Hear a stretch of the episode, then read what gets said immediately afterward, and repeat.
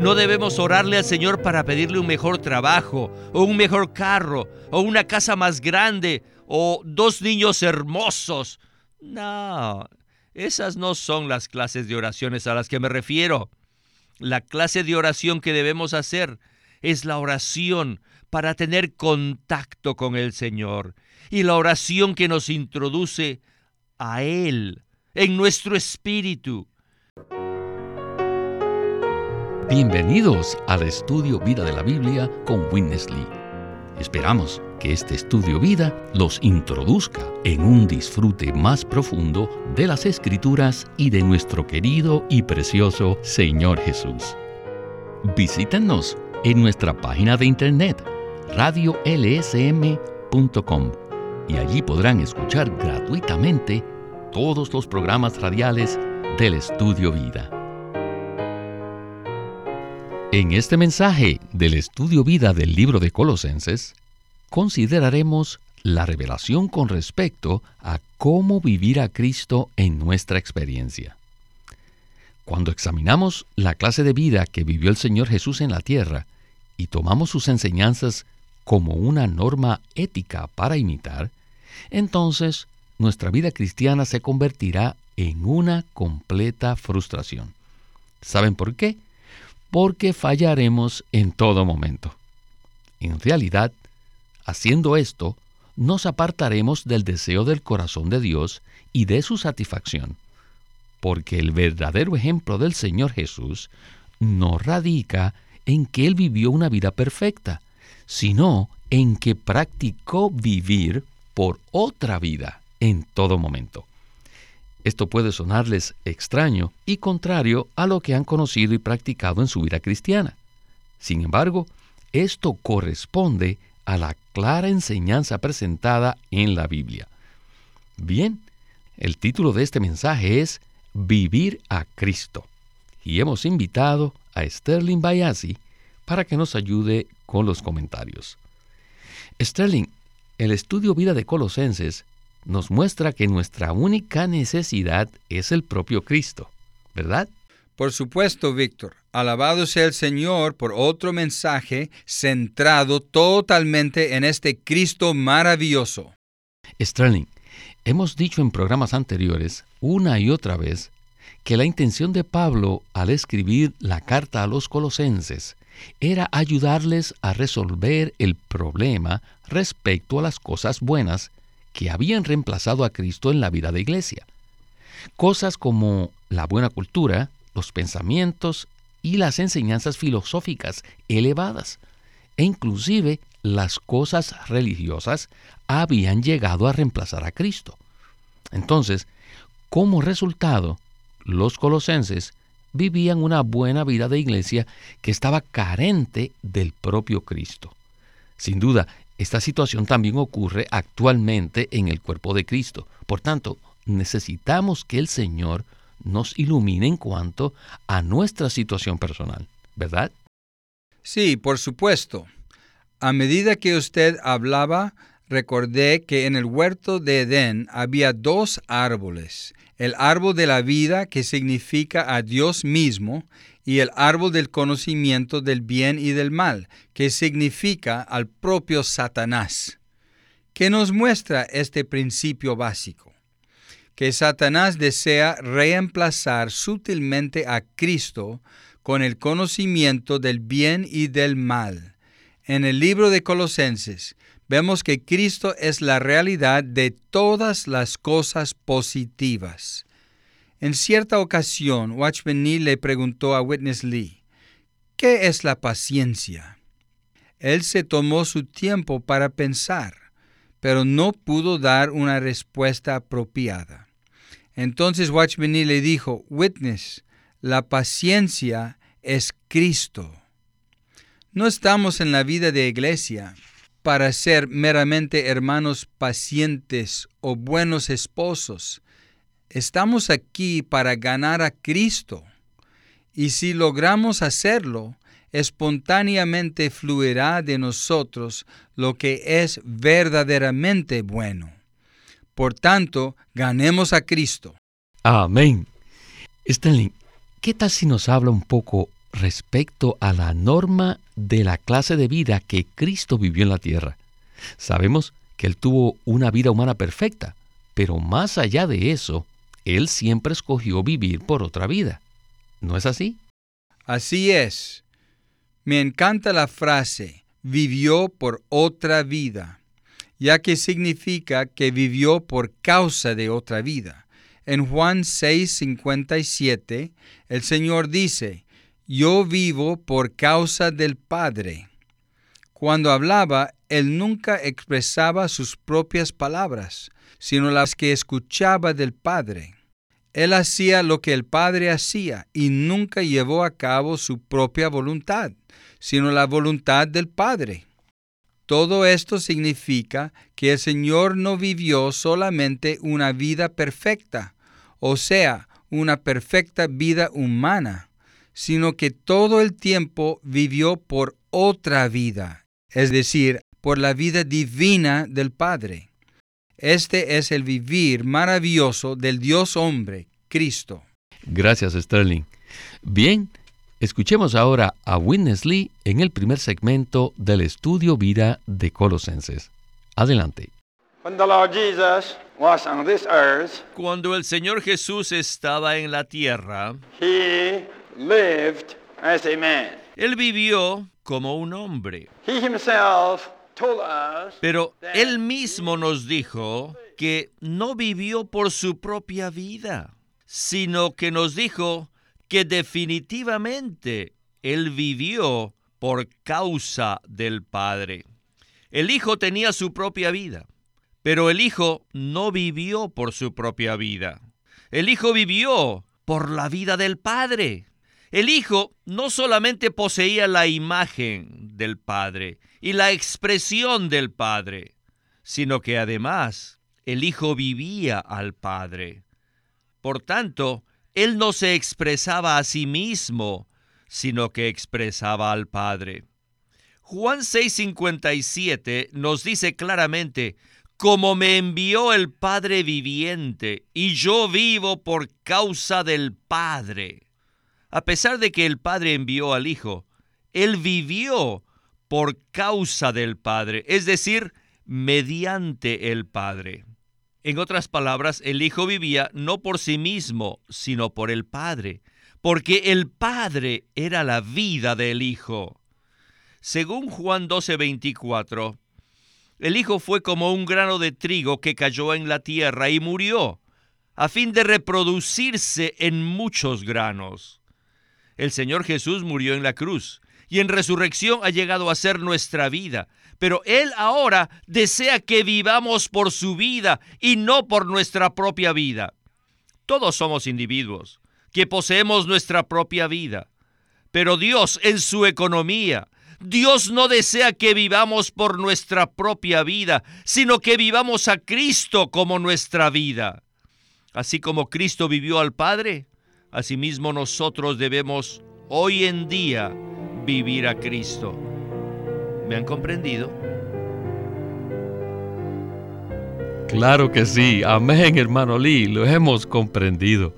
Bueno, necesitamos aprender a vivir a Cristo en la mayoría de los círculos cristianos se dice que el Señor Jesús vivió una vida perfecta y sin pecado cuando estaba en la tierra. Sin duda, eso es verdad y jamás nos atreveríamos a decir lo contrario. Pero eso es solo parte de la norma en la economía de Dios. De hecho, el verdadero modelo es que Cristo vivió la vida del Padre mientras estaba en la tierra. Eso implica que no debemos tratar de imitar el vivir perfecto y sin pecado de Cristo, sino que debemos vivir por otra vida. Sterling, entonces le pregunto, ¿qué significa específicamente vivir a Cristo? Esa es una muy buena pregunta, Víctor, porque el mayor peligro que podemos experimentar como cristianos es tratar de tomar a Cristo como un modelo externo para imitar. Si lo hacemos, nos sentiremos completamente frustrados y seremos derrotados miserablemente. Estoy tan contento de estar bajo este ministerio que nos aclara que no estamos aquí para simplemente imitar a Cristo de una manera externa. Cristo no imitó al Padre externamente, sino que vivió por causa del Padre. En Juan 6:57 dice claramente, como me envió el Padre viviente, y yo vivo por causa del Padre, Asimismo, el que me come, él también vivirá por causa de mí. ¿Qué significa esto? Significa que todo el que digiera, asimile y se mezcle con el Hijo, espontáneamente vivirá por causa de Él. ¿Quién es Cristo hoy en día? Él es el maravilloso Espíritu vivificante que se ha impartido en nuestro ser. A medida que le comemos, le digerimos, le disfrutamos, le amamos e invocamos su nombre, espontáneamente Él reproduce su vida en nosotros. Este modelo intrínseco que reside en nosotros se expande en nuestro ser interior para que lleguemos a ser una réplica idéntica de Él. Si leemos cuidadosamente los versículos que hemos mencionado, nos daremos cuenta que seguir al Señor en realidad significa comerle. Si no comemos a Cristo, sencillamente trataremos de imitarlo externamente y fracasaremos. Pero si lo comemos, lo digerimos y lo disfrutamos al invocar su nombre, espontáneamente se reproducirá su vida en nuestro interior y así podremos expresarlo. Esta es la clase de testimonio que Dios desea obtener en la tierra. Necesitamos ir a la palabra en Juan 6, 57 para que veamos que el que come al Señor vivirá por causa de él. Gracias por esta respuesta tan excelente, Sterling. En el siguiente segmento, Witness Lee nos dará una ilustración muy útil acerca de la manera cómo se refinan ciertos materiales, como por ejemplo el cobre. Este metal pasa por una serie de procesos hasta quedar de un color que es muy similar al oro. Y creo que esta analogía nos ayudará a todos. Escuchemos a Witness Lee. A los pobres predicadores, incluyéndome a mí mismo. No somos buenos doctores. Frecuentemente les damos a las personas la medicina equivocada. Ah, necesitan perdonarme porque en los primeros años de mi ministerio mis ojos no estaban muy abiertos y no tenía mucha luz. Y yo pensaba que el cobre refinado era lo mismo que el oro. Pero la verdad es que no importa cuánto cobre se haya refinado, sigue siendo cobre. No es oro, nunca va a ser oro. Lo que Dios quiere es, quiere a Cristo. El hecho de que nuestra vida natural sea muy refinada no significa que sea Cristo. Lo que Dios desea es que nosotros vivamos a Cristo y no nuestras características refinadas. Cuando el cobre es refinado, brilla y puede llegar a ser tan resplandeciente como el oro. Sin embargo, el cobre refinado no es oro. Nuestra vida humana, por refinada que sea, es simplemente el cobre refinado. Y yo pensaba que el cobre refinado era igual que el oro. Pero nuestra vida no es Cristo. Oh Señor Jesús. Oh Señor Jesús. ¿Cuánta vida de cobre? Vida de cobre refinado está todavía en la iglesia. No hay mucha vida de oro. Aún sigue siendo nuestra propia vida. Muchas veces vivimos una vida de iglesia refinada, pero sin Cristo. Todos necesitamos ver esto. Lamento que no vi esto desde el principio. Les digo, necesitamos a Cristo. Hermanas, ustedes necesitan a Cristo. Hermanos, ustedes necesitan a Cristo. Tal vez me pregunten, ¿dónde se encuentra Cristo? Él está dentro de ustedes. Él vive en nosotros. Él vive en ustedes. y nosotros somos un solo espíritu con Él. Él está en ustedes y ustedes lo necesitan a Él. Lo necesitan a Él. Él está dentro de ustedes. No necesitamos establecer una norma, ni tampoco necesitan reglas de conducta. Saben que al inicio de mi ministerio, hace 45 años, yo aconsejaba a las personas a ser balanceadas y equilibradas y que debían ser balanceados. Esa era mi norma. Mi regla era mi estándar era que deberían ser balanceados. Les ministraba a las esposas jóvenes hace 45 años, pero ahora ya no les digo eso. Más bien, les digo a las hermanas, por favor, hermanas, no establezcan ningún tipo de estándar, ningún tipo de reglas, no pongan ninguna regulaciones. Su único estándar es Cristo. Su única regla es Cristo. Su único principio es Cristo. El único principio que deben establecer en su matrimonio es Cristo. Y Cristo es el Espíritu vivificante que habita allí dentro de ustedes. Él está allí diariamente, minuto tras minuto está dentro de ustedes. Así que deben tener comunión con Él. Y yo no puedo más que decir aleluya por esta visión. Al escuchar el segmento anterior me siento redarguido. Hemos pasado mucho tiempo brillando el cobre en lugar de tener una comunión abundante con el Señor. La vida cristiana entonces no consiste en refinar nuestras características humanas, incluyendo las buenas. Esto es un asunto de comer a Cristo, para que entonces se produzca un rico depósito de oro en nuestro interior. Sterling, ¿qué tal si nos expande un poco más este pensamiento? Con gusto, Víctor. La vida cristiana es un asunto de vivir a Cristo. Este es el deseo de Dios. Si realmente logramos ver esta visión, según la ilustración del cobre y del oro, nos daremos cuenta de que hemos desperdiciado mucho tiempo refinando y puliendo nuestro cobre. En otras palabras, hemos tratado de refinar nuestra vida humana para hacerla mejor. Sin embargo, lo único que hemos conseguido es exponer nuestra condición natural de pecado, la cual no puede satisfacer a Dios. Solo Cristo puede satisfacer a Dios. No estamos aquí para pulir el cobre, sino para tornarnos a Cristo, quien es el Espíritu vivificante que mora en nuestro espíritu. En 1 Corintios 6, 17 se nos dice, pero el que se une al Señor es un solo espíritu con Él. Cristo, quien es el Espíritu vivificante que habita en nuestro espíritu, es el oro.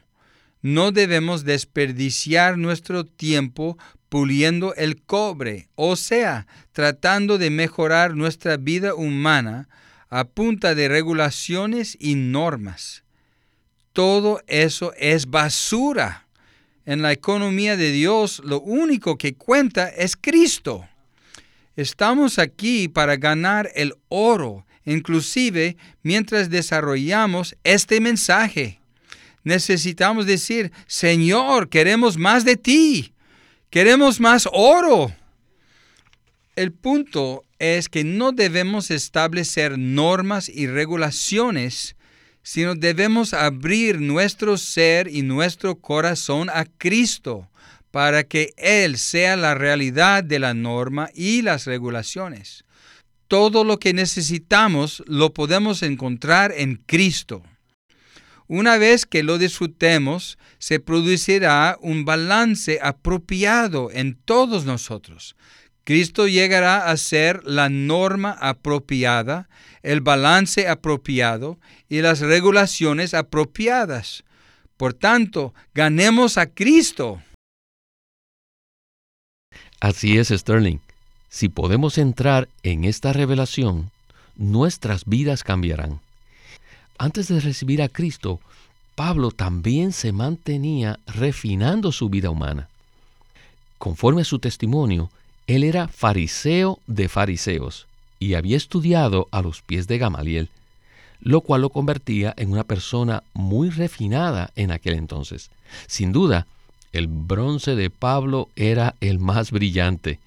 No obstante, cuando recibió al Señor, tuvo todo por basura con tal de ganar a Cristo.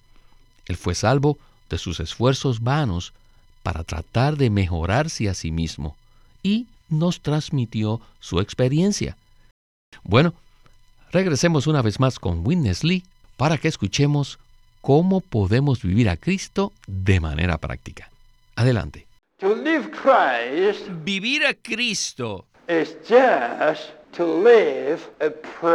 es sencillamente vivir una vida de oración. Llevar una vida de oración. Debemos orar incesantemente. Debemos perseverar en la oración. Vivir a Cristo es tener una vida de oración. Todo el tiempo. Todo el tiempo debemos permanecer en una atmósfera de oración, en un espíritu de oración, en la aspiración de oración. Y en esta atmósfera, en esta condición, entonces somos un espíritu con el Señor. Y Él es nuestra vida. Y así podemos vivirle a Él. ¿Pueden ver esto? Necesitamos experimentar a Cristo en la oración apropiada. Es decir, que necesitamos hacer oraciones genuinas. No debemos orarle al Señor para pedirle un mejor trabajo, o un mejor carro, o una casa más grande, o dos niños hermosos. No, esas no son las clases de oraciones a las que me refiero. La clase de oración que debemos hacer es la oración para tener contacto con el Señor y la oración que nos introduce a Él en nuestro espíritu. Y luego todo nuestro ser será introducido en esa atmósfera de oración. Y en esta atmósfera, Cristo y nosotros, nosotros y Cristo, somos uno. Y allí lo disfrutamos, lo experimentamos, y Él llega a ser nuestra vida, y así podremos vivirlo. Durante todo el día debemos estar allí. Ahora podemos entender por qué Pablo nos encomendó orar sin cesar. Al hacerlo, podemos vivir a Cristo. Si dejamos de hacerlo, ya no podremos vivir a Cristo. Es precisamente en esta atmósfera de oración que Cristo y nosotros podemos ser verdaderamente uno. Esto es algo muy práctico y es más que real. En tal atmósfera, Cristo es hecho real, eh, Cristo es hecho concreto, Cristo es accesible a nosotros y lo podemos tocar. Y es aquí donde podremos experimentar la santidad. Es aquí donde tenemos la victoria, la espiritualidad y la unción. Cuando experimentamos a Cristo, todo está bien. Y yo estoy muy de acuerdo con esto. Este punto que acabamos de escuchar es muy crucial. Pablo dice que debemos orar incesantemente. Al escuchar esto quizás pensemos que debemos pasar nuestras vidas de rodillas, como si fuéramos monjes de monasterio. Pero eso no es a lo que se refería Pablo. Por supuesto que no, Víctor.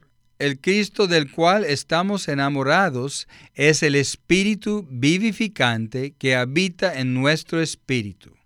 Por tanto, el que se une al Señor es un solo espíritu con Él. A donde quiera que vayamos, podemos estar en contacto con Él. La oración a la cual hace referencia Pablo es un asunto de contactarlo, tocarlo, abrirnos a Él y amarlo debemos decirle, Señor Jesús, todavía te amo. Podemos hacer esto al mediodía, en cualquier lugar, en nuestro trabajo, conduciendo nuestro vehículo o en las horas de descanso.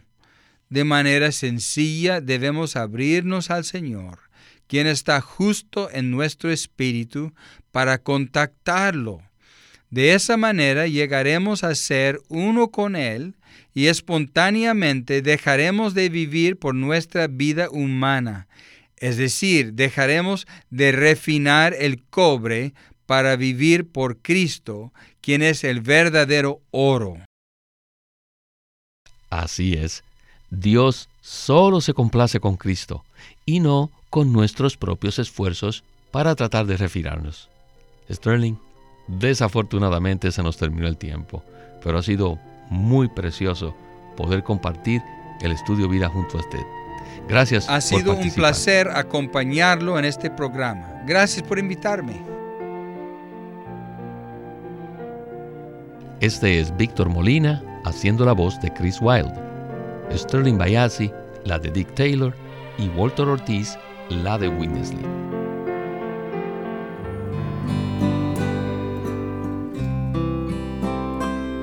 Living Stream Ministry es una casa publicadora de los libros de Watchman Nee y Witness Lee.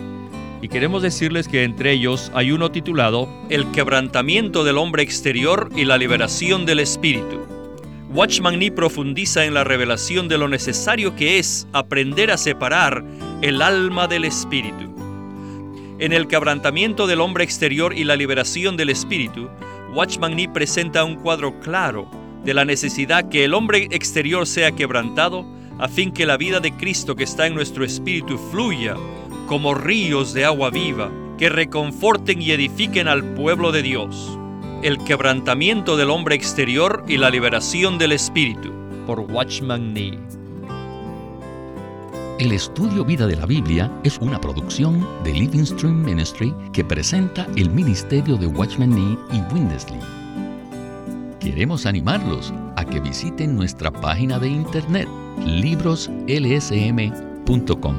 Allí encontrarán los libros impresos del ministerio de Watchman Nee y Witness Lee, la Santa Biblia versión recobro con sus notas explicativas y también encontrarán folletos, himnos, varias publicaciones periódicas y libros en formato electrónico.